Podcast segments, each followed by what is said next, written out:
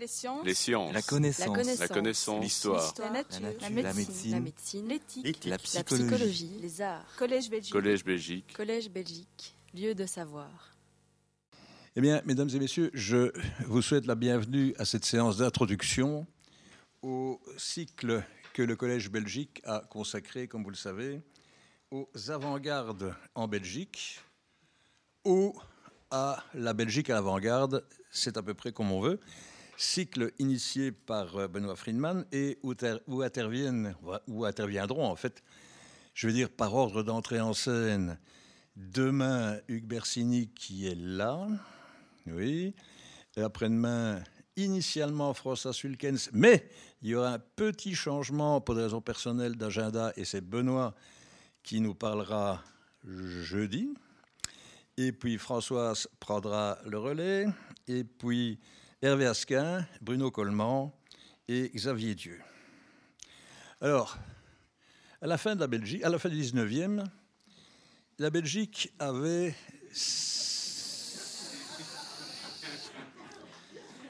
J'espérais, ce genre de lapsus un peu plus tard, pour être franc. À la fin du 19e, la Belgique avait donc 70 ans. Et à mon âge, j'ai tendance à penser que c'est jeune. Et elle était ce qu'on appellerait aujourd'hui, en, langage moderne d'économiste, un petit dragon. Un petit dragon, en sens que c'était un pays à fort développement industriel, impressionnant même, mais aussi, je dirais peut-être, et donc aussi, un pays avec un rayonnement intellectuel et culturel international très important. Et dans ce contexte, encore une fois, fin 19e, un certain nombre de personnalités vont témoigner, je veux dire, d'une sensibilité, d'un engagement, de quoi et dans quoi? Dans la réforme, dans la nouveauté, dans l'innovation, qu'elle soit scientifique, politique ou, sociale. Alors, mes collègues m'ont demandé d'introduire ce cycle en posant, dans le fond, une question assez simple. Est-ce que l'État de la Belgique, à cette époque, fin 19e, était spécialement propice à l'émergence de ces personnalités, de leurs idées et de leurs actions? Et au total, de manière générale, c'était quoi la Belgique à cette époque à la belle époque, et j'ai mis un point d'interrogation, et vous allez voir pourquoi. Alors, c'est un travail d'histoire et d'historien, c'est-à-dire qu'il m'a emmené à mille lieues de ma zone de confort, s'il en existe une, et j'ai donc été consulté, pleuré, supplié auprès de collègues et amis de l'Académie et ailleurs qui ont bien voulu m'écouter, me documenter, me parler. Et je vais citer Ginette Kurgan, euh, Michel Dumoulin, Kenneth Bertrams, François de Calataille, Francis Delperré, Alain Herali, Éric Gerkens de l'Université de Liège. Et les ayant cités, je les exonère immédiatement de l'usage que j'ai fait ou que je, vais faire de leur documentation et spécialement des erreurs et horreurs qui resteraient dans ma communication après les avoir entendues. Alors, qui sont nos héros? Les voilà. Et là aussi, à peu près par ordre d'entrée en scène, avec la, la, remarque que je viens de faire, on commence par Adolphe Ketley. Voilà, à gauche en dessous. Alors, Adolphe Ketley, c'est à peine besoin de le présenter. C'est probablement celui qui a fait de la Belgique le grand, un grand pays industriel, qu'il a inscrite, cette Belgique, sur la carte scientifique de l'Europe. C'est quelqu'un aussi qui a été un praticien. Il a dirigé notre compagnie, notre académie pendant 40 ans, record à battre par Didier Vivier. C'est quelqu'un qui a introduit une pratique des statistiques dont il était un maître pour faire émerger finalement un certain nombre de nouveautés. On ne va pas appeler ça la sociologie quantitative, Isabelle, tu me contesterais certainement le vocable, mais enfin quand même, c'est celui qui a permis, sur base de statistiques appliquées, de définir un homme moyen avec toutes les conséquences que ça peut avoir, et c'est donc Hugues qui le présentera. Puis ce sera le tour, petit, changement, d'Adolf Prinz. Alors Adolf Prinz, moins connu qu'Hitler, en tout cas par moi, mais à tort. Adolf Prinz, c'est un professeur de droit pénal à l'ULB et qui a tout simplement inversé la logique dans laquelle se développait le droit pénal. On est passé, grâce à Prince et après Prince, on va dire, et les spécialistes me, pardonneront mon jargon, d'une conception du droit pénal qui était, on va dire, rédemptrice, morale, basée sur la morale, la punition, la rédemption, à une conception qui est basée, je vais dire presque au contraire, sur ce qu'il a appelé lui-même la défense sociale, c'est-à-dire Comment une société peut-elle se protéger d'individus considérés comme dangereux? Grande réforme conceptuelle et pratique.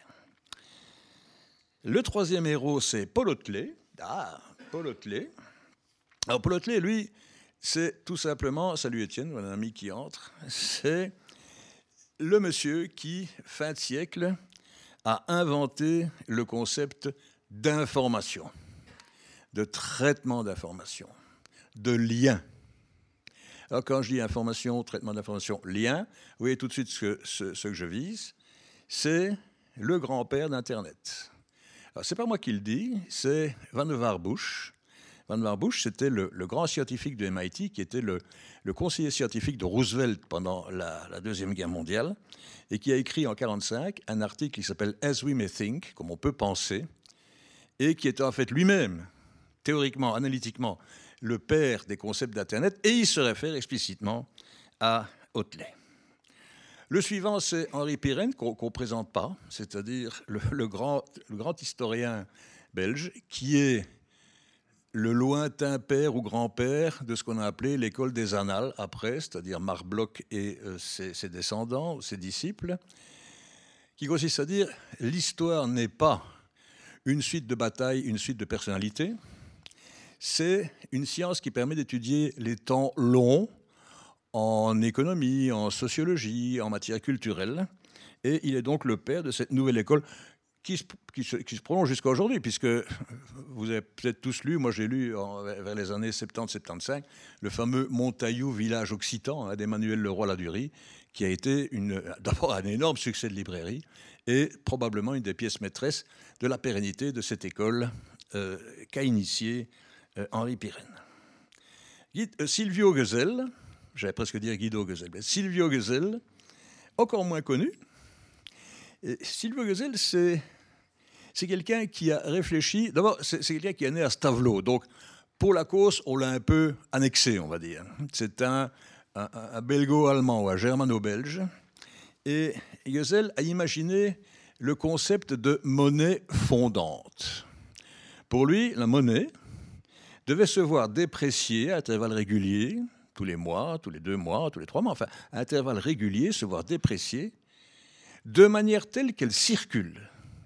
Et il a fait une phrase assez extraordinaire que Bruno Coleman, qui le présentera, euh, vous rappellera, c'est Il faut être spécialement idiot pour laisser son argent sans rien faire, alors même qu'il se déprécie de mois en mois il n'avait pas encore inventé les intérêts négatifs, mais c'est donc quelqu'un, un économiste, qui est vraiment sous les feux de l'actualité. Oublié de dire que, bien sûr, Henri Pirenne serait présenté par Hervé Asquin. Et le dernier héros, c'est Maurice Materlin, que, vous connaissez. Euh, tout simplement notre prix Nobel d'économie, d'économie, deux fois, notre prix Nobel de littérature. Je reviendrai sur l'économie après. Euh, et qui clôturera la séance présentée euh, comme il se doit par Xavier Dieu. Pourquoi comme il se doit? Parce que Materlinck a d'abord été juriste et avocat. Et ça me permet de dire, et on y reviendra aussi, que tous nos héros, tous ceux qui ont révolutionné d'une certaine manière la pensée, étaient aussi des praticiens. Euh, Ketley a, fondé, a été directeur de l'Observatoire. Prince était directeur général des prisons. Paul Hotelet à Paul il a développé la station balnéaire de West End. Ça vous étonnera peut-être, mais c'est lui qui a développé cette station balnéaire au tournant du siècle. Henri Pirenne, théoricien de l'histoire, oui, quantitative, oui, mais aussi, on va dire, et je le dis tant que Hervé n'est pas là pour qu'il ne puisse pas me contester, une sorte d'historien en mission, puisqu'il s'est agi pour Pyrène de justifier l'histoire de la Belgique jusqu'aux Mérovingiens pratiquement. Silvio Gesell, lui, c'était un commerçant, et il s'est mis à penser à sa théorie monétaire euh, sur base de ce qu'il voyait, de ce qu'il vivait, de ce qu'il subissait parfois dans, euh, ses, activités commerciales. Et comme j'ai dit, Maeterlinck était un juriste, d'où Xavier Thieu. Alors, la fin du 19e, j'aimerais bien pour la caractériser, vous faire part d'un sentiment personnel que les historiens que j'ai consultés, les amis que j'ai consultés, ne partagent pas tous. Mais ils m'ont dit, avec un brin de commisération, puisque tu le penses, dis-le. Je vais donc le dire.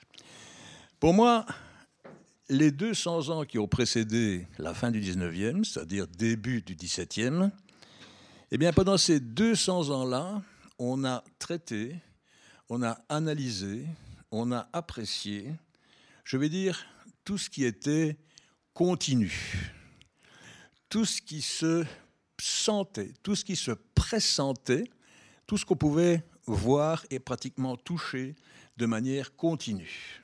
Exemple, en, en, physique, Newton, depuis qu'il a promulgué sa loi de la dynamique, eh bien, il a permis d'étudier tout un tas de choses qui bougent, comme une pierre qu'on lance en l'air et qui redescend, quelque chose qui tourne, comme une planète, quelque chose qui coule, comme un fluide, mais tout ça de manière un peu continue. Il n'y a pas de discontinuité dans la course des planètes, du moins jusqu'à aujourd'hui. En maths, pour étudier ça, qu'est-ce qu'il a trouvé? Il a trouvé le calcul intégral. À moins que ce soit Leibniz, les deux l'ont trouvé ensemble, ils se bagarrent depuis. Mais le calcul intégral, appliqué à des fonctions mathématiques, raisonnablement convenable, raisonnablement continu, qui ne posait pas de vrais problèmes. En poésie, depuis les grandes pièces classiques en alexandrin jusqu'au symbolisme de Verlaine, c'était, passez-moi l'expression, le ton qui faisait la chanson. Verlaine disait un frisson d'eau sur de la mousse. Et ça rimait tout à fait bien. En musique, bah, de Mozart à, à Verdi, on peut s'attendre à peu près à l'endroit, si je puis dire, où va être la prochaine note. Et elle l'est effectivement. Et cependant, c'est miraculeux. Et en économie, de quoi est-ce qu'on s'occupait bah, De savoir combien d'argent, quel volume d'argent pouvait euh, produire la vente d'un produit. Et la valeur du produit, on disait que c'était, ça tombe sous le sens, ça se perçoit comme ça, la valeur travail qui était intégrée dans ce produit. Fin 19e, tout ça change. Tout ça change. Fini, d'un coup, en 20 ans. Planck, physicien en physique, il dit ben non, l'énergie entre des atomes ne s'échange que de manière discontinue, par des paquets. Boum, boum. Paquets qu'il appelle quanta. Mécanique quantique. Pour calculer tout ça, Lebesgue, un mathématicien français, parvient à, proposer une toute autre méthode de calcul des intégrales que ce qui existait précédemment, et qui parvient, passez-moi l'expression, à faire des calculs sur les fonctions mathématiques les plus crapuleuses qui soient. Ça tombait bien, on avait besoin pour étudier la nouvelle physique. Apollinaire, bah Apollinaire, il fait un peu des rimes, mais il écrit surtout à peu près n'importe comment sur le cahier sur lequel il écrit, pour faire avec ses mots des bouquets de fleurs. Vous avez certainement vu ça. Debussy, bah, on ne peut pas dire que la prochaine note de Debussy, elle est précisément là où on l'attend. Et Walras, en économie, il dit bah non, non, ce qui compte, c'est pas ce que vous avez fait jusqu'à présent, dans les 200 dernières années, c'est tout simplement, et on vit sous ce paradigme-là depuis, l'utilité que représente le produit pour l'acheteur. C'est ça qui fait sa valeur, indépendamment de la quantité de travail, par exemple, qui est intégrée dans ce produit. Alors, gros changement hein, à la fin du 19e. C'est ce que Whitehead, le philosophe des sciences, appelle la bifurcation. Il se passe des choses. On traite de choses que la perception immédiate ne voit pas. Prenez la physique, Newton, Planck, tout le monde a vu tomber une pomme d'un arbre, personne n'a vu un atome se dissocier.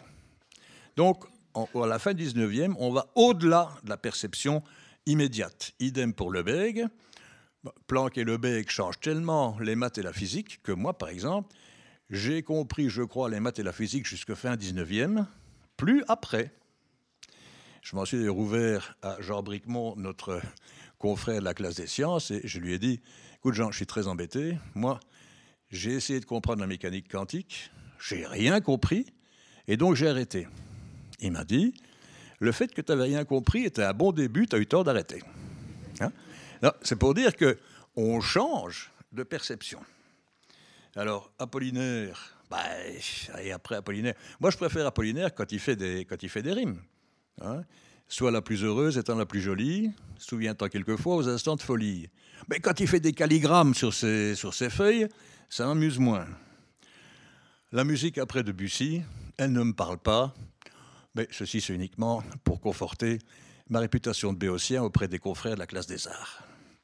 Et donc finalement, il n'y a que l'économie que je suis parvenu à étudier un peu plus loin que la fin du 19e siècle, tout simplement parce que c'est la science où on peut plus facilement expliquer ses erreurs, sans doute. Il se passe aussi autre chose, fin 19e. C'est, et je me réfère, Françoise, à ton bel article paru il y a une quinzaine de jours dans la Libre, un changement de paradigme. Un changement de la chose qui est la plus importante pour la société. Au 18e, à la fin du 18e, milieu du 19e, c'est la politique qui comptait. Comment organiser la démocratie? Fin 19e, on commence à se poser la question de savoir comment organiser au mieux pour le plus grand nombre la politique et l'économie.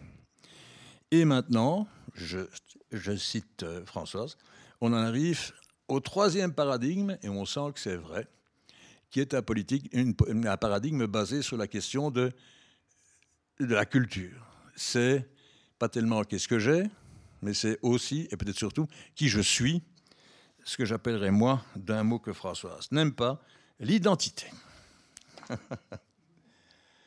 Alors, les avant-gardes. C'est amusant, petite remarque. Le premier qui a utilisé le mot avant-garde autrement que pour des questions militaires, c'est Saint-Simon. Saint-Simon, Henri, le comte de Saint-Simon, et pas son lointain cousin, le mémorialiste du, grand siècle.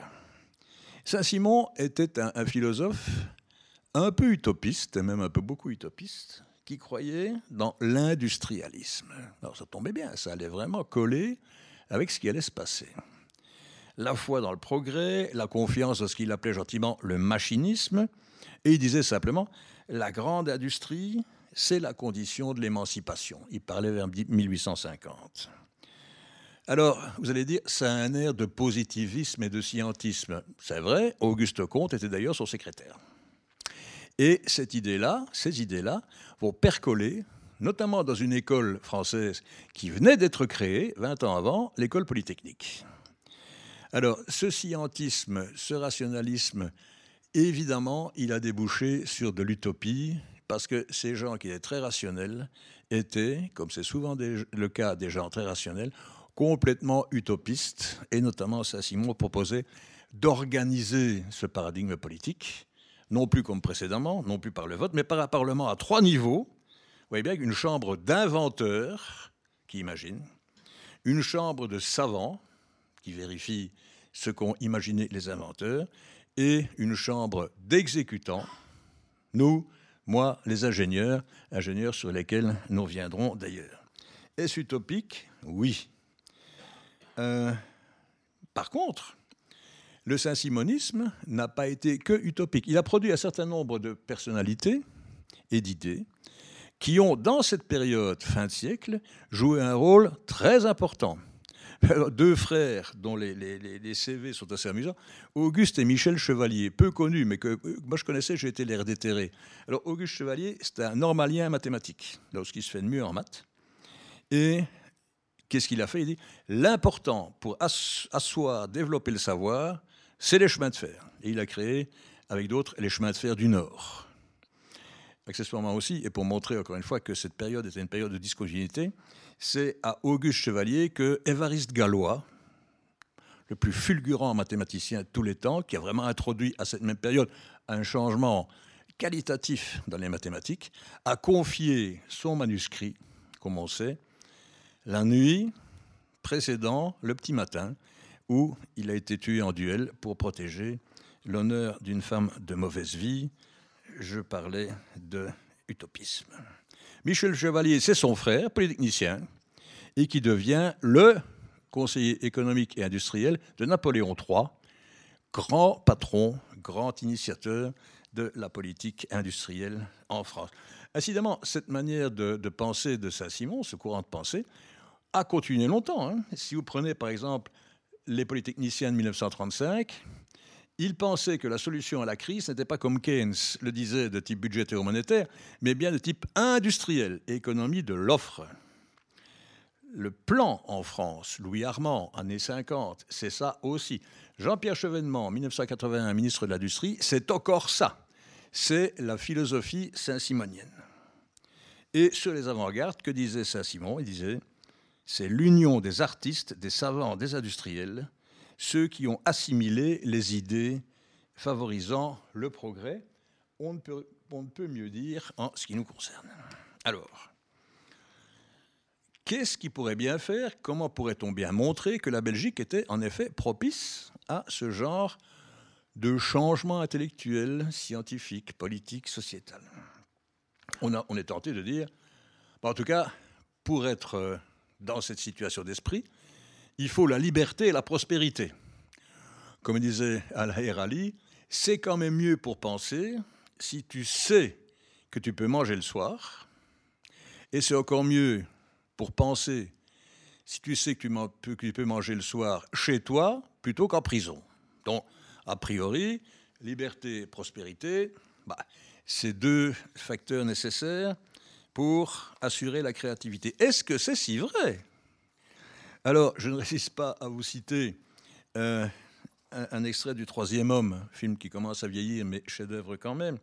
Quand Harry Lime rencontre son ami à Vienne, au pied de la Grand Roue, qu'est-ce qu'il lui dit? Il lui dit Écoute, en Italie, durant 30 ans, ils ont eu les Borgia, la guerre civile et la terreur. On vous tuait pour un rien. Mais ils ont produit Michel-Ange, Léonard de Vinci et la Renaissance. Tandis qu'en Suisse, ils ont pratiqué la fraternité, ils ont connu durant 500 ans la démocratie et la paix, et ils ont produit une pendulette qui fait coucou. Ça, c'est la célèbre citation, hein, la coucou clock d'Harry Lime.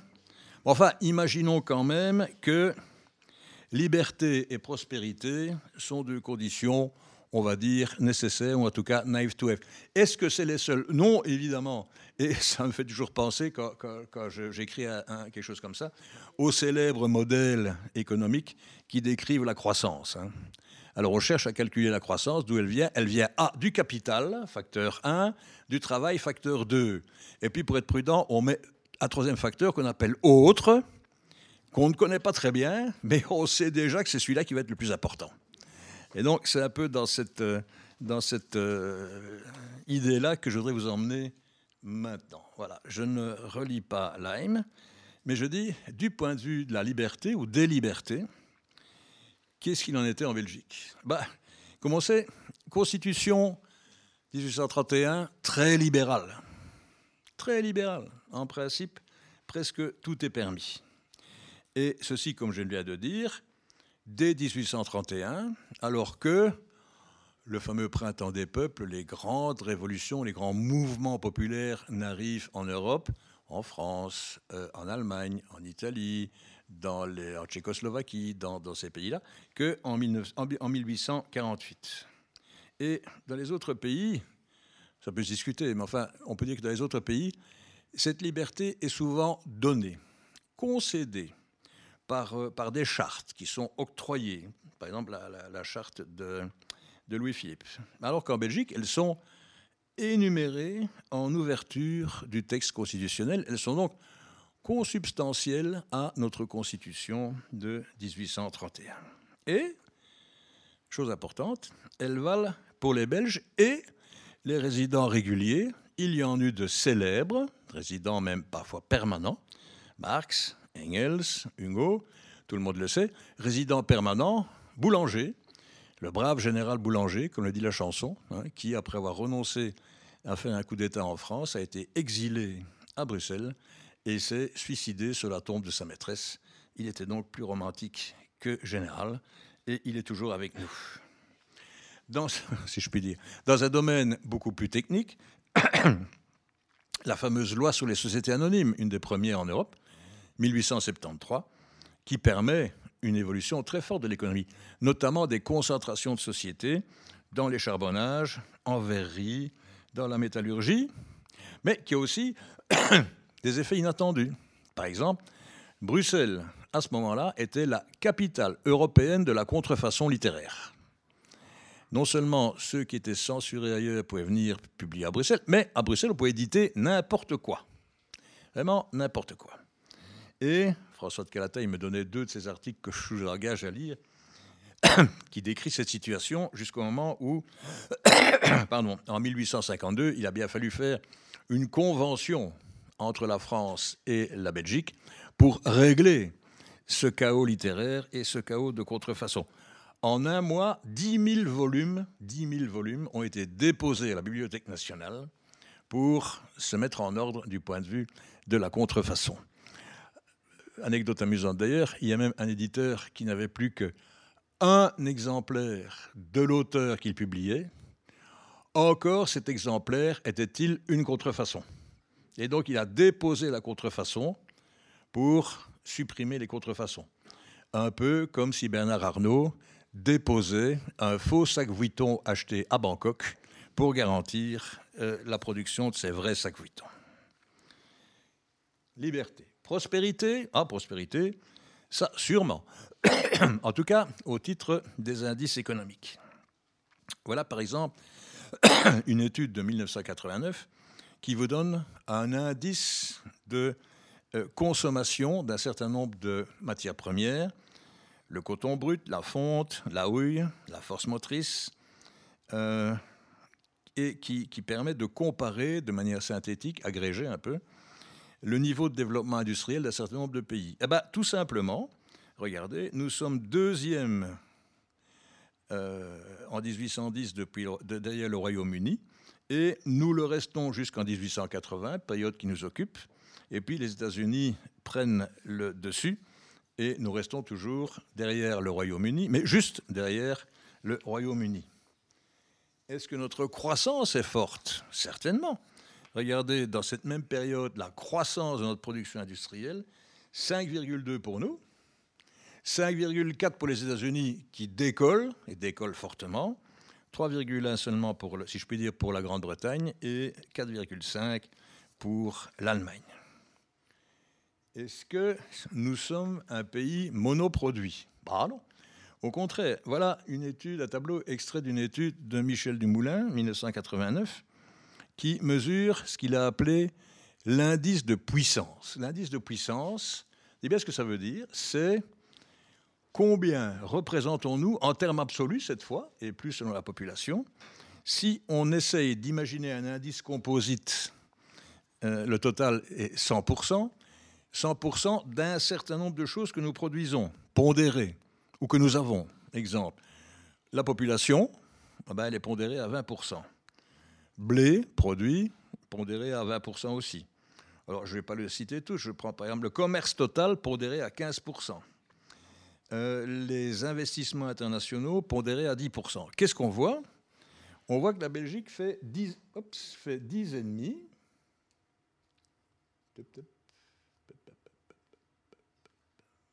Voilà. La Belgique fait 10,5. À comparer à quoi? Au Royaume-Uni, 6 fois plus. Hein. Mais par rapport à la France, par exemple, ce n'est jamais que trois fois plus, ou trois fois moins pour la Belgique, et par rapport à la Russie, quatre, cinq fois moins. Donc, la Belgique est un petit pays, quand même, 10 versus 61 par exemple, mais c'est un petit pays qui est actif dans beaucoup de secteurs industriels et qui est important au titre de beaucoup de paramètres. C'est ça, le fait qu'on soit présent partout. Au passage, contrairement à d'autres petits pays, comme la Hollande ou la Suisse par exemple, qui seront beaucoup plus focalisés sur un certain nombre de, produits en nombre limité. C'est cette polyvalence qui va nous permettre de développer à l'étranger une vraie réputation de know-how et donc de développer à l'étranger la plupart de nos activités, la sidérurgie, la chimie, les mines bien sûr, plus tard les tramways et l'électricité. Ce n'est pas forcément une bonne nouvelle, puisqu'on mettra, à cause de cette polyvalence, beaucoup plus de temps que les autres à sortir de la grande crise de 1870 et beaucoup plus de temps aussi, et on ne l'a pas vraiment réussi tout à fait, à se focaliser sur des industries nouvelles, ce que feront, puisque plus polarisés, la Suisse et les Pays-Bas, autres petits pays. Un point important à souligner, parce que généralement, on pense l'inverse, c'est que la prospérité belge n'est pas une copie continentale du Royaume-Uni. Souvent, on pense, personnellement, je le pensais avant de lire la tonne de documentation que mes collègues euh, m'ont donnée. Quelques différences, et la principale. Au, au Royaume-Uni, les salaires étaient plutôt élevés. Et il y a eu une importance précoce du tertiaire. Pardonnez-moi, du, tertiaire, je veux dire, et donc l'existence d'une classe moyenne urbaine. Ce n'est pas le cas en Belgique.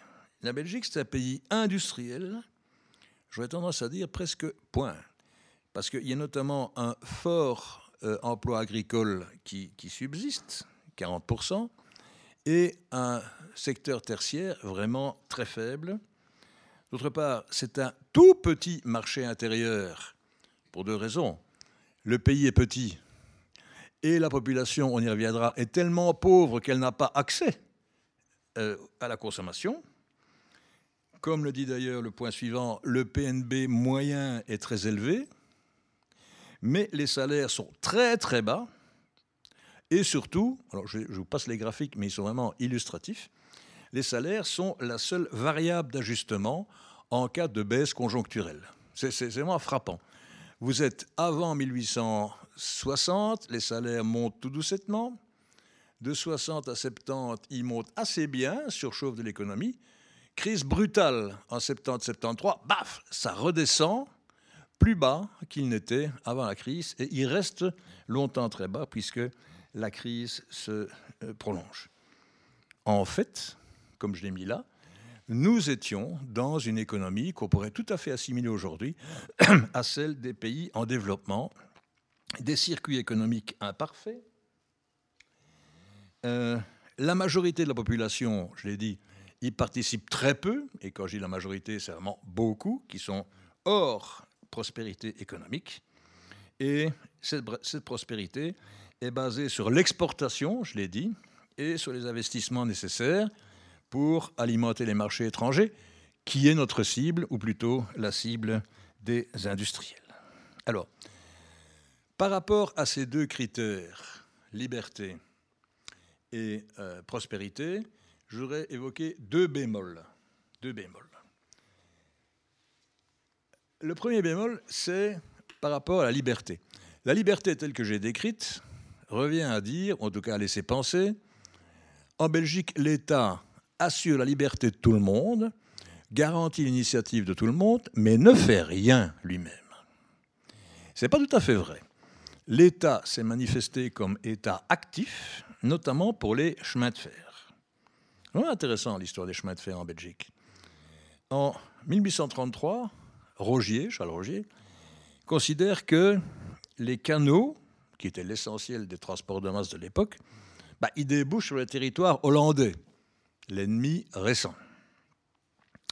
Et donc il dit, ou il fait dire à son Parlement d'ailleurs, l'alternative ou le palliatif à ça, c'est un projet de ligne de chemin de fer qui irait d'Anvers, certes, près de la Hollande, mais enfin, donc en danger, mais c'est quand même le plus grand port, qui irait vers où? Vers la frontière prussienne, via Louvain, Liège et Verviers, et il le définit comme étant le ciment de l'unité nationale. D'où il prône une initiative publique pour ce que je viens de dire, mais aussi pour pouvoir modifier les tarifs en fonction des besoins et, ouvrez les guillemets, pour ne pas voir tomber le capital privé éventuel dans des mains orangistes. Heureux temps où les pouvoirs publics belges se souciaient du capital de leurs grandes entreprises. Bien sûr, vous avez déjà vu la ligne qui va d'Anvers à la frontière allemande via Louvain, Liège et Verviers, forte opposition des industriels. À la fois pour des raisons de principe, l'État n'a pas à s'occuper d'activités économiques, mais aussi et surtout forte opposition des industriels du Hainaut, mine, sidérurgie, emmenée par la famille Jean de Bien, et des chambres de commerce de Tournai. Et là aussi, l'opposition entre Charleroi et la Wallonie-Picarde d'une part, et Liège d'autre part, ce sont des temps révolus qui iraient penser qu'aujourd'hui, ce genre de problème se poserait encore. Et donc, en 1834, l'État crée un réseau, puisque le privé ne veut pas s'en mêler tout en le critiquant. Il fait donc, si j'ose l'expression, particulièrement moi, moi ces jours-ci, il fait une initiative industrielle publique. Voilà. Alors, un petit mot excursus sur les chemins de fer, parce que ça va permettre d'expliquer la suite, la suite et euh, ça sera aussi utile pour l'électricité. Les chemins de fer, ce sont des infrastructures lourdes, qui coûtent cher. Et donc, s'il y avait une concurrence entre deux compagnies de chemins de fer, non pas sur les wagons qui circulent sur une ligne, mais bien sur deux lignes que je construis en parallèle pour rejoindre le même point, il est évident que les coûts fixes sont tellement énormes que si on faisait euh, une, concurrence par le dédoublement, le détriplement des lignes physiques, toutes les compagnies qui le feraient tomberaient en faillite. Alors, ce n'est pas un concept théorique, c'est arrivé aux États-Unis. Une compagnie de chemin de fer, comme vous le savez, est partie de l'Est vers l'Ouest, une autre est partie de l'Ouest vers l'Est. Ils, se sont, ils étaient en concurrence pour des infrastructures. Ils se sont croisés pendant 100 km avant que le gouvernement fédéral mette le holà à ce gaspillage. Ça ne les a pas empêchés de tomber toutes les deux en faillite. Donc, ce qu'il faut imaginer lorsqu'on veut promouvoir la, la, compétition économique dans ce genre de secteur, c'est pas la concurrence par le marché, celle que vous expérimentez tous les jours quand vous allez chercher au supermarché de l'aftershave, des cornflakes ou, ou du rouge à lèvres. Vous pouvez tous les jours choisir le rouge à lèvres ou les cornflakes qui vous conviennent et changer le lendemain c'est une, une concurrence par le marché. La concurrence pour le marché, c'est lorsque, à jour dit, à une période donnée, moi, pouvoir politique, pouvoir public, j'attribue par enchère, par mise aux enchères, l'exploitation d'un réseau au vainqueur des enchères, c'est-à-dire celui qui payera le plus pour l'avoir. Et pendant 5, 7, 3, pendant une période donnée, Seul le gagnant des enchères pourra exploiter ce système de service public jusqu'au moment où il sera remis aux enchères. Alors, c'est ce, ce que va faire le gouvernement belge. Notons déjà, et ce sera utile pour la suite, que la concurrence euh, pour le marché est une concurrence stratégique, alors que la concurrence par le marché est une concurrence commerciale et la concurrence pour le marché est beaucoup plus violente que la concurrence commerciale. On peut être collègue, voire ami d'un concurrent commerçant. On ne peut être qu'un ennemi mortel d'un opposant stratège, d'un concurrent stratège. Qu'est-ce qui se passe?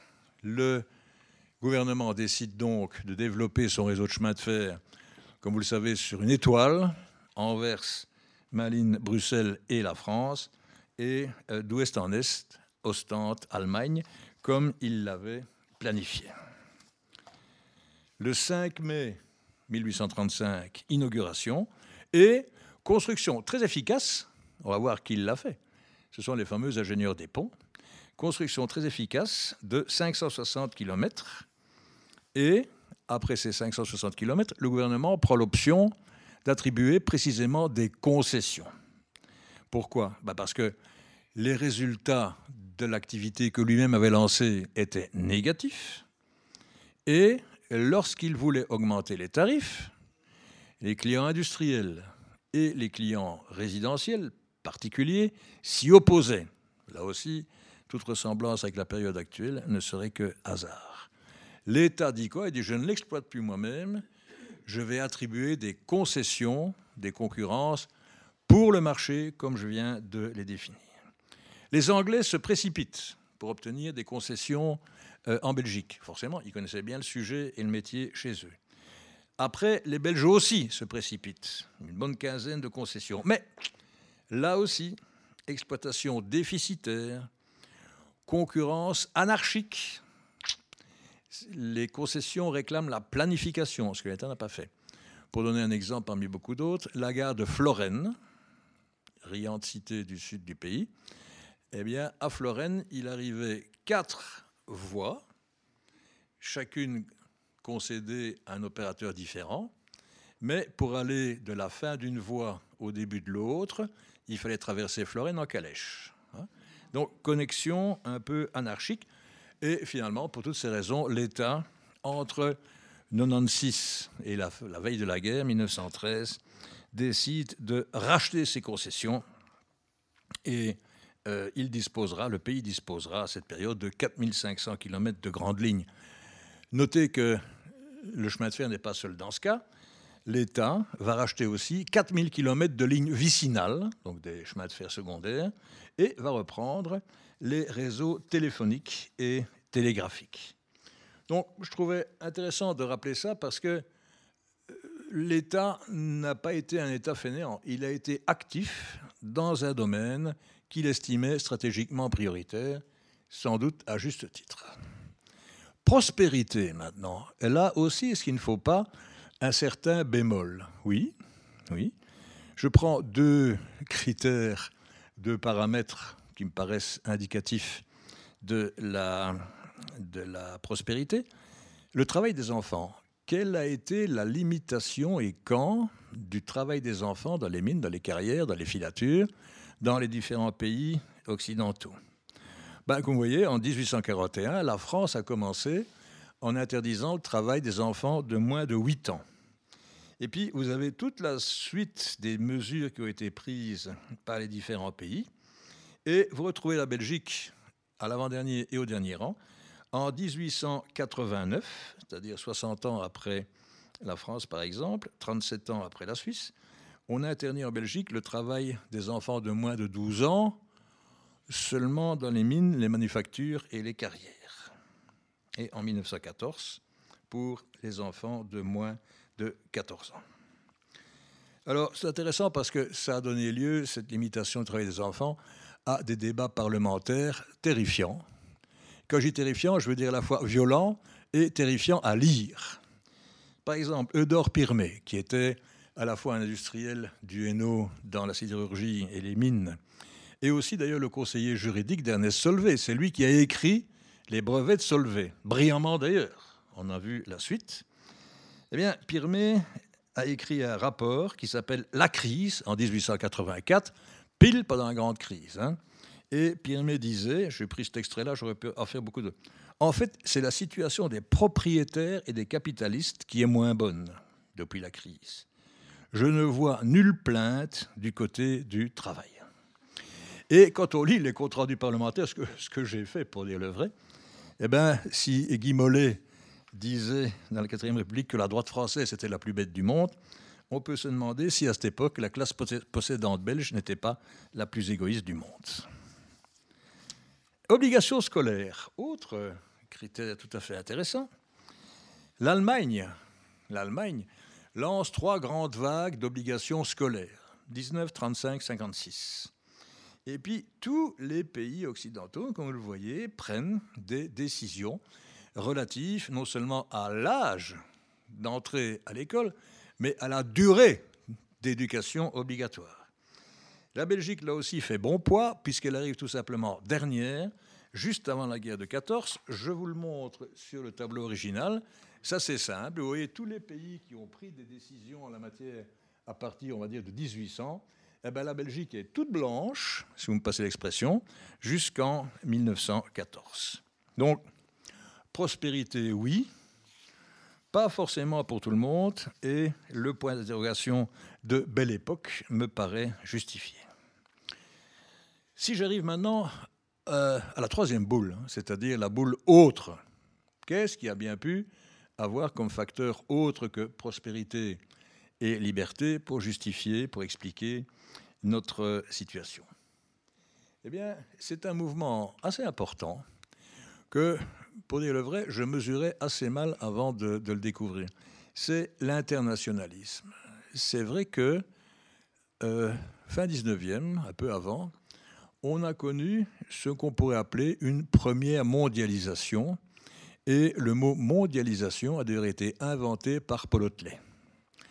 Elle était différente de celle qu'on vit aujourd'hui, notamment parce que l'importance de l'internationalisme, des relations entre les personnes euh, au-delà des nations, ne faisait pas l'impasse sur la nation. Au contraire. Ketley, par exemple, dit, 1853, la nation donne un sens à la dignité personnelle, la nation, qui élève l'individu au-dessus de lui-même et le rend capable des meilleures choses. Hotelet, grand internationaliste, dit La nation est une forme de collaboration sociale dont l'internationalisme est une extension logique. Donc il y a une sorte de dualité là entre un mouvement vers les relations internationales et l'affirmation ou la confirmation, affirmation pour la Belgique, on est jeune, du concept de nation. Pourquoi? Pourquoi est-ce que ce mouvement éclos précisément à ce moment-là bah, Pour des raisons assez simples finalement. C'est, ou en tout cas évident, le développement des transports. On, l'a dit, des communications et de l'intégration économique. En Europe, en 1850, Europe occidentale, le réseau chemin de fer faisait 14 000 km. Il y a une faute, c'est 1850 et pas 1800. 30 euh, ans après, il en faisait 102 000, 8 fois plus en 30 ans. Donc on imagine bien que euh, les gens se déplacent plus facilement et communique plus facilement. 1863 pose du premier câble télégraphique Europe-Asie. 1886, deux câbles transatlantiques euh, vers les États-Unis. Autre élément, en partie lié à ce que je viens de dire d'ailleurs, ces relations internationales sont certes le fait des États, par la diplomatie, mais aussi nouveauté par ce qu'on a appelé des associations volontaires. Et qu'on peut assimiler aujourd'hui un peu brutalement aux ONG. Hein, donc, c'est des, organisations, des associations non gouvernementales, ce qui permet d'ailleurs à ce qu'on appelle la classe moyenne à l'époque, on dirait aujourd'hui la société civile, d'entrer dans le champ politique, ce qui n'était pas le cas, y compris au niveau international, ce qui n'était pas le cas avant. Les petits pays vont évidemment se réjouir et jouer un rôle essentiel dans ce mouvement pour plusieurs raisons. Ils sont faibles militairement. Donc, pour eux, l'internationalisme, c'est presque une question de survie, l'autre étant la neutralité. Hein, la Belgique se déclare neutre en 1931, la Suisse l'avait déclaré en 1815. Et ils vont donc faire un maximum pour se positionner dans ce qu'on a appelé les grands rendez-vous internationaux. Euh, je prends deux petits pays autres que la Belgique, Berne en Suisse. Eh bien, c'est là où va euh, se créer l'Union internationale du télégraphe et l'Union internationale des chemins de fer. La Haye, idem, conférence de la paix en 1899, mais surtout la constitution de la Cour permanente d'arbitrage où elle est encore. Et dans les petits pays, la Belgique bat un record dans ce rôle d'internationalisation. Tous les six héros de notre saga sont tous des internationalistes. Euh, Prince était président de l'Union internationale de droit pénal. Euh, Ketley était président de l'Association internationale des statistiques. J'en passe. Ils sont tous des grands internationalistes. Et pour montrer combien la Belgique fait fort sur ce thème-là, en 8 ans, euh, pardon, en 25 ans, 1885-1913, elle organise sur son territoire huit expositions universelles. Donc, l'internationalisme on y tient beaucoup. On y tient beaucoup. Et on a des raisons de le faire, puisque on a des avantages comparatifs. on est localisé de manière centrale, notamment, et ça c'est important, par rapport aux deux grands pays voisins, France et Allemagne, et nos héros vont emprunter beaucoup aux cultures de l'un, aux cultures de l'autre, et vont jouer un rôle de passeur, notamment entre l'Allemagne et la France. C'est ce que Pirenne appelait un pays passeur entre monde latin et germanique. Et en plus, le réseau de chemin de fer belge est le plus dense dans ce réseau dense européen. Donc, on a beaucoup d'avantages, euh, beaucoup d'éléments positifs dans cette internationalisation. Donc, Pirenne explique que nous sommes entre deux civilisations, et je disais que c'était un historien en mission. Il va utiliser cette position entre France et Allemagne pour construire, comme on l'a dit, le récit national. Prince, ils fonde l'Association internationale de droit pénal. Avec qui? Eh bien, avec un collègue d'Amsterdam, un collègue de euh, Marbourg, en Allemagne. Et donc, internationalisation, internationalisme. Dans le domaine artistique aussi, Xavier Dieu en parlera. Euh, j'ai repris la, citation de Stéphane Zweig qui écrit un livre sur le sujet, sur l'Europe, en 1944, un, peu avant que l'Europe ne lui coûte sa vie, si je puis dire. Et il pointe l'effervescence artistique en Belgique à la fin du 19e. Et il y a une phrase remarquable. Dans une certaine mesure, l'intensité de la vie culturelle y a dépassé celle de la France. À partir de 1880, et même après, surtout après, la convention euh, d'auteurs euh, franco-belge, la Belgique est devenue un important centre littéraire. Dans cette fin de siècle, il y a un métier qui va acquérir ses lettres de noblesse. C'est la figure de l'ingénieur.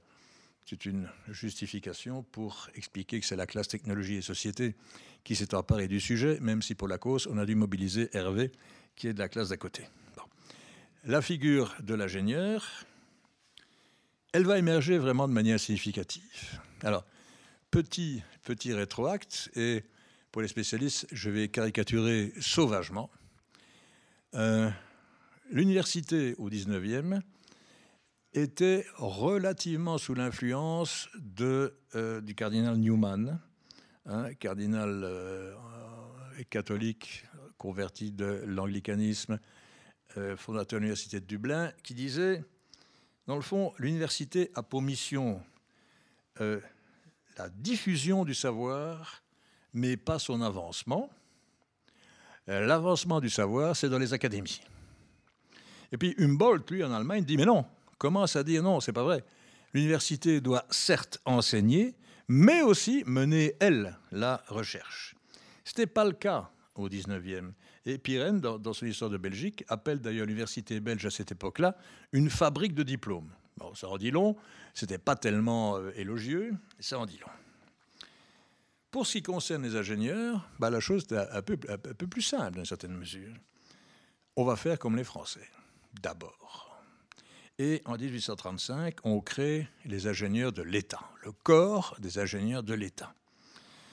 Deux universités sont chargées de l'organiser, Liège pour ce qui concerne les mines et Gand pour ce qui concerne les ponts et chaussées, sur le modèle de Polytechnique, Paris, l'X, fondé en 1794. Et les débats parlementaires montrent qu'on avait affecté les mines à Liège et les ponts et chaussées à Gand, ouvrez les guillemets, pour des raisons d'économie.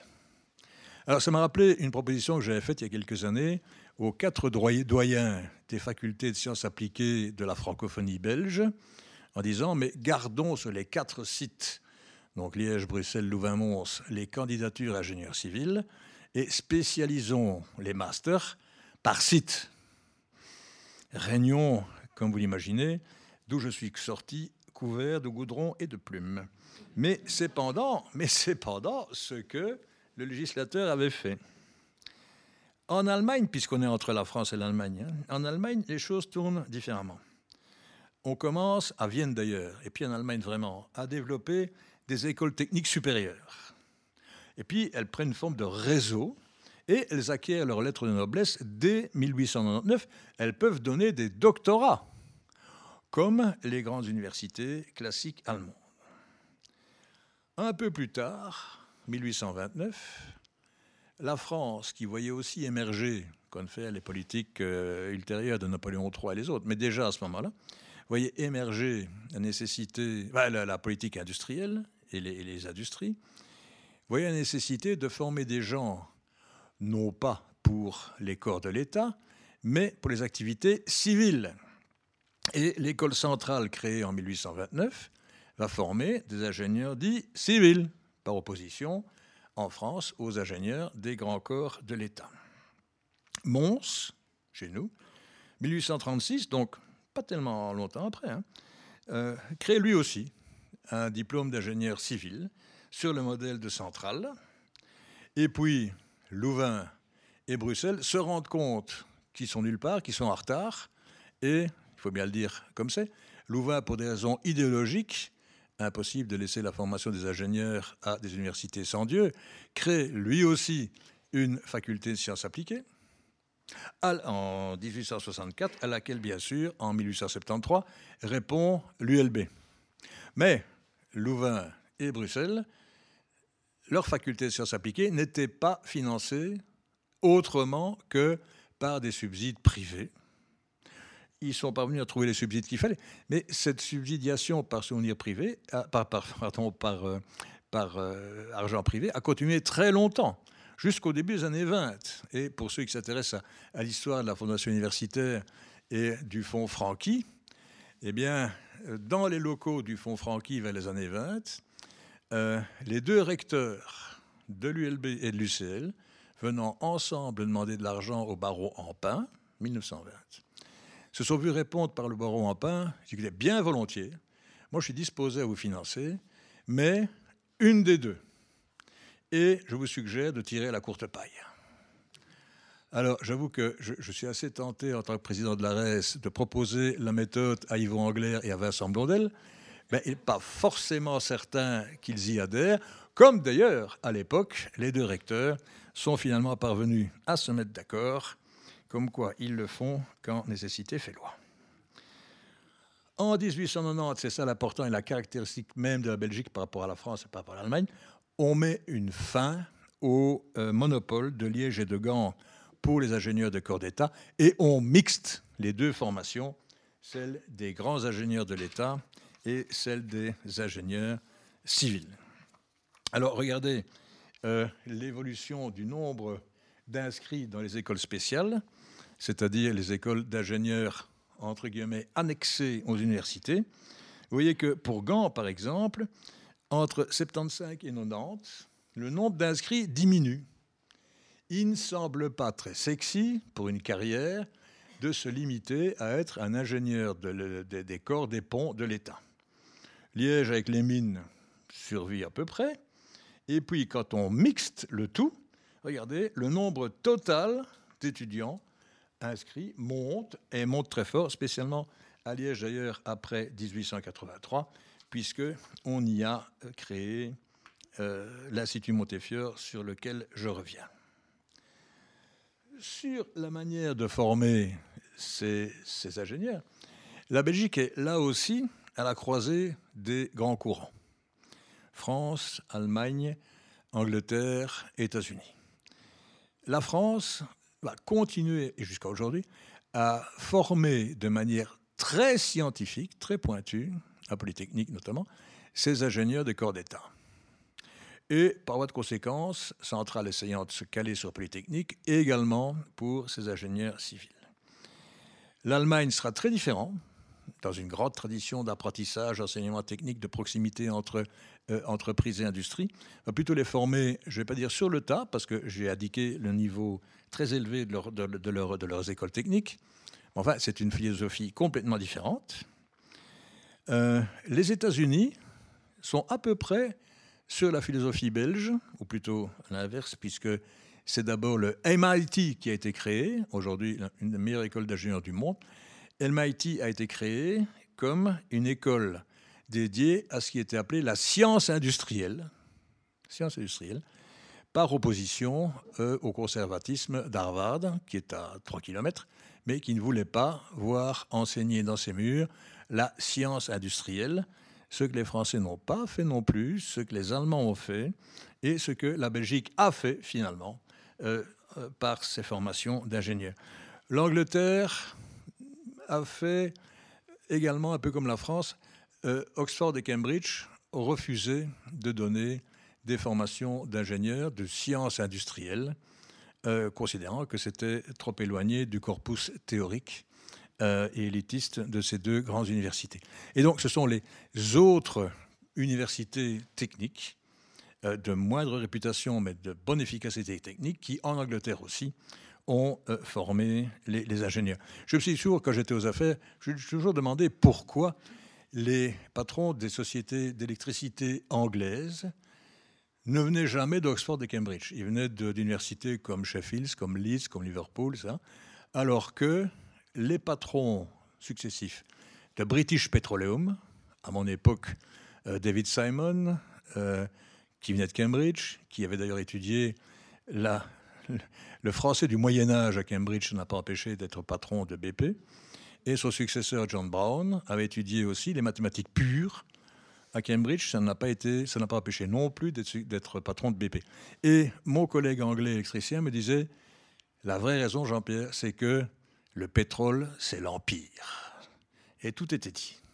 Cambridge et Oxford peuvent s'intéresser et doivent s'intéresser à l'empire, mais pas à la technique.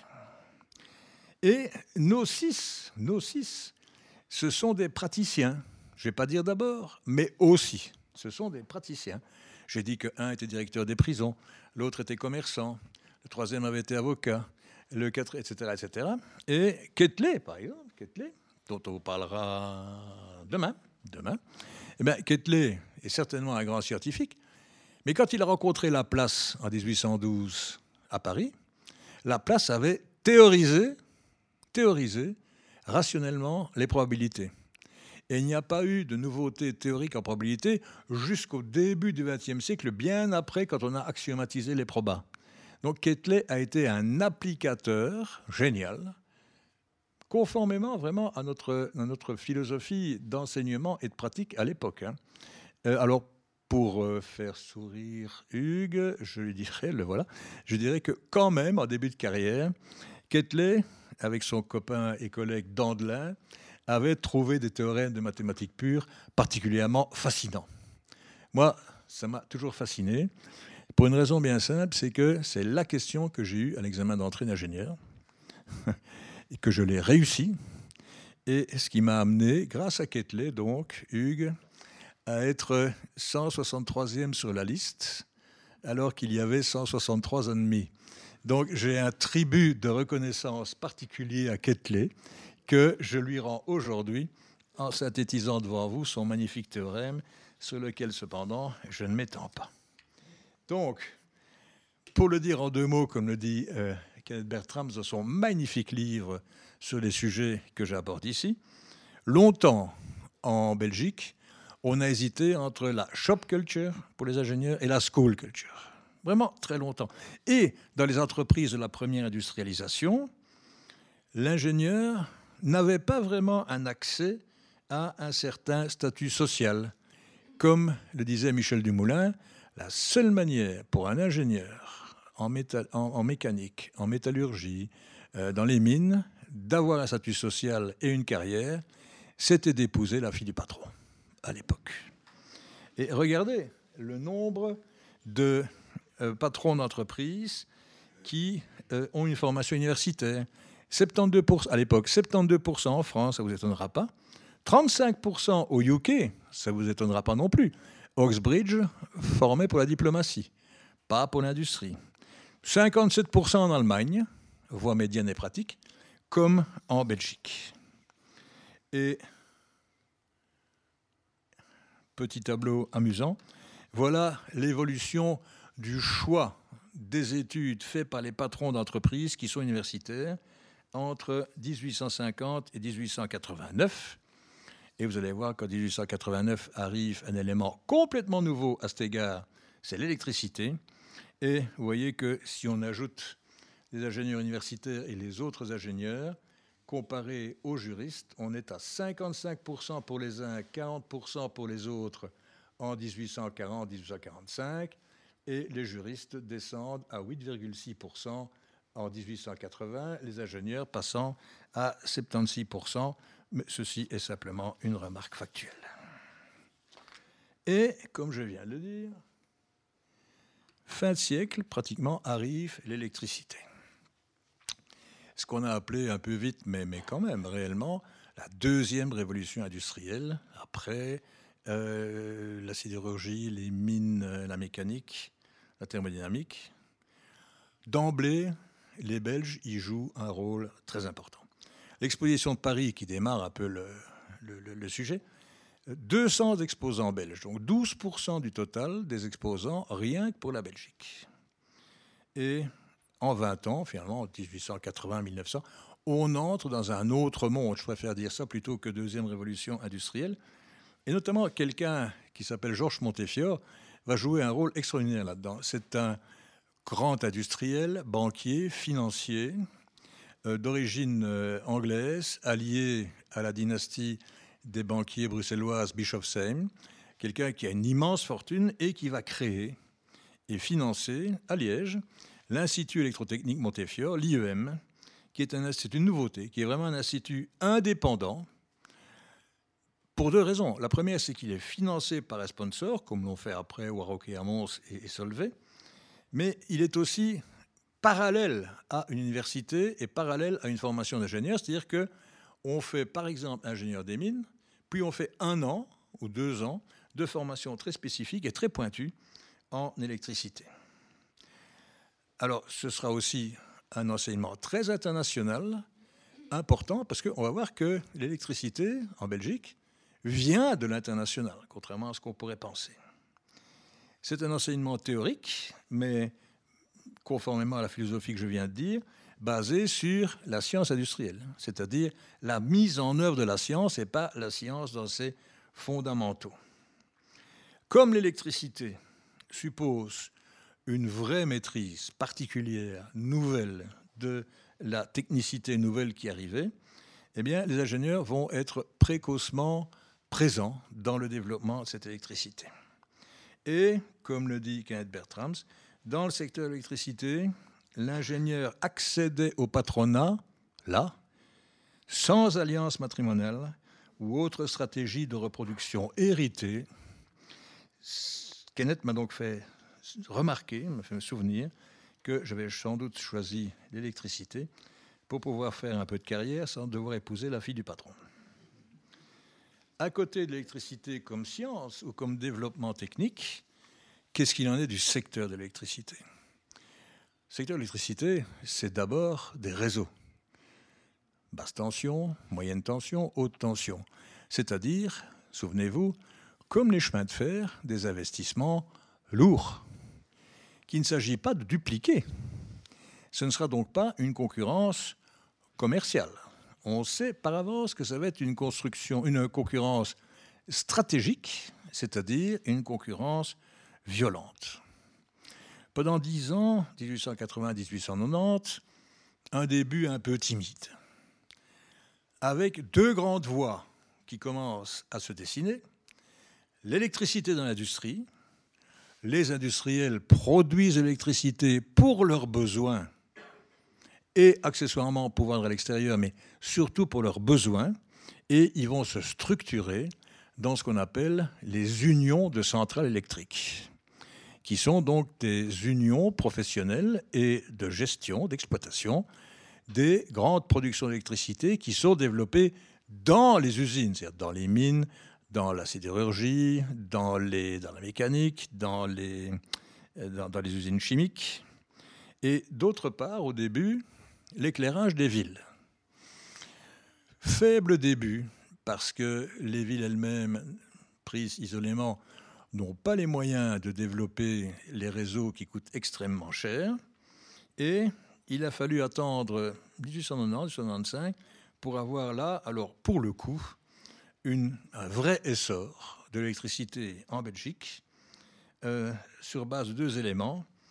L'électrification des tramways, qui était précédemment à vapeur ou hippomobile, l'électrification des tramways, mais d'abord à l'étranger. C'est à l'étranger que nous, Belges, avons appris, nos ingénieurs belges d'ailleurs, avec d'autres, avons appris à développer de l'électricité pour tirer des tramways. Avec un personnage tout à fait intéressant qui est Édouard Hotelet. En l'occurrence, le père de l'autre, le père de Paul. Édouard Hotelet, c'est quelqu'un qui a développé une dizaine de réseaux de tramways, qui les a électrifiés, qui est revenu en Belgique pour faire aussi des euh, activités d'électricité, qui a fait une fortune considérable, qui lui a permis tout simplement d'acheter l'île du Levant. Si vous voyez la côte d'Azur, vous voyez l'île du Levant. Eh ben, Hotelet l'avait acheté. Il avait aussi construit un immense hôtel particulier à Bruxelles où il avait des Memling, des Rubens et, beaucoup d'autres euh, euh, grands maîtres. Et il avait développé aussi ce qui était d'abord pour lui un terrain de chasse, en l'occurrence la, petite bourgade de Westend, et il a voulu en faire, il a réussi d'ailleurs dans un premier temps, une vraie station balnéaire dont il a confié la gestion à son fils Paul. Évidemment, l'Empire Hotelet a un peu mal tourné. Il a fallu vendre les Memling et les, euh, les Rubens, et d'ailleurs aussi, horreur, euh, l'île du Levant. Voilà, l'affiliation de Paul. Alors, entre. Oui, deuxième élément, pardon, à part les tramways électriques, c'est les distributions régionales. Le fait que les communes allaient se regrouper pour, et le feront un peu plus tard sous forme juridique, créer des intercommunales, de manière telle que par groupe de communes, avec des entrepreneurs privés ou sans, on développe l'électricité comme activité d'éclairage dans les villes. Et là, l'essor va être formidable. L'essor va être formidable et c'est vers 1895 que la bataille commence. Entre qui? Eh bien, entre les électriciens du premier type, les industriels qui avaient leur propre centrale pour leurs besoins et pour d'autres éventuels, et ceux qui venaient des sociétés de tramway, les 16 holdings de tramway, qui avaient découvert et appliqué la traction par électrique à l'étranger, qui l'appliquent en Belgique. Donc deux mondes, hein, deux mondes.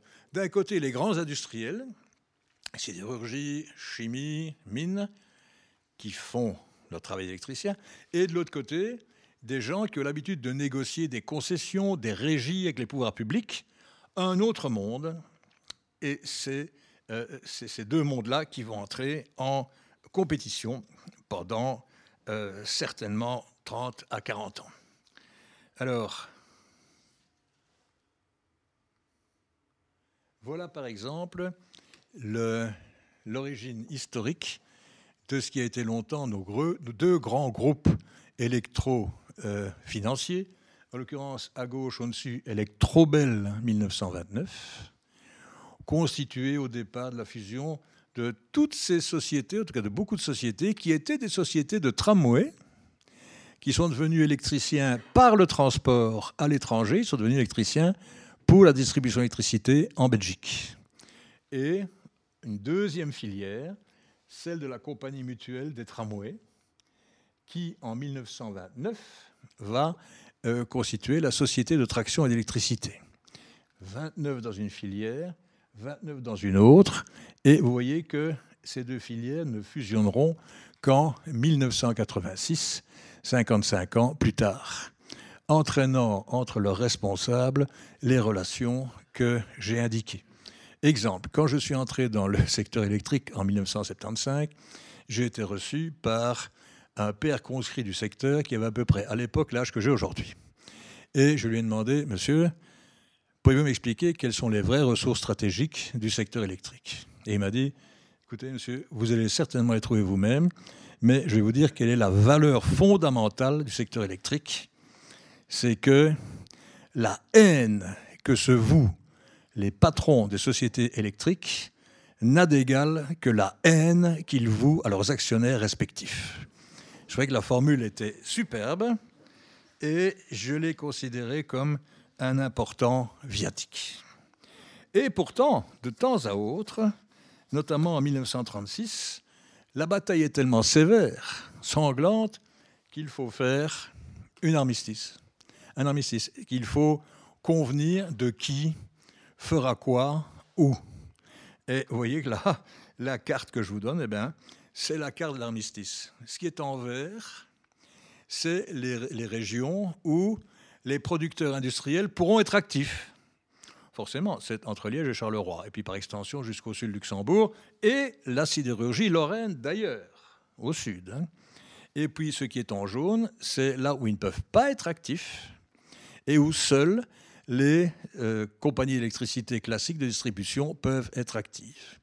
D'un côté, les unions de centrales, unions, et de l'autre côté, ce qu'on appelait les trusts électriques. Et 1936, c'est le célèbre accord Union Trust. Alors,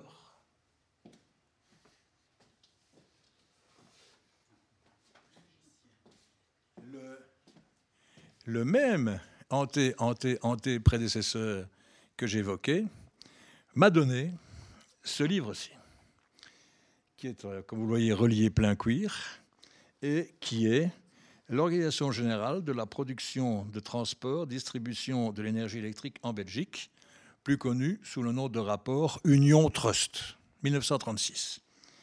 Quand vous l'ouvrez, il commence par ces mots Ceci constitue une entente heureux temps où le droit de la concurrence était dans les limbes. Et il me l'a donné en 1975. Je l'ai bien sûr conservé, jusque y compris dans le bureau d'angle de la place du trône, qui est traditionnellement le bureau du patron du secteur électrique. Euh, et quand j'ai fermé les lumières de la place du trône, je l'ai gardé chez moi. Et je me disais que la meilleure manière de lui assurer une pérennité, Jean-Pierre, c'est de l'offrir à l'Académie.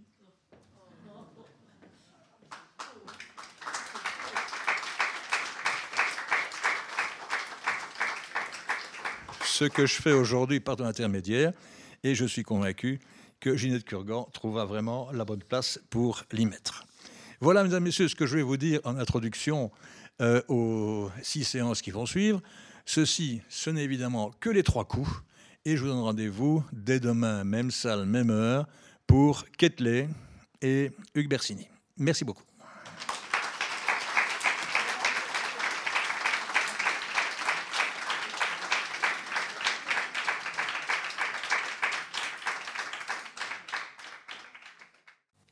Les sciences, la connaissance, la connaissance, l'histoire, la, nature, la médecine, l'éthique, la, psychologie, les arts, collège Belgique, collège Belgique, collège Belgique, lieu de savoir.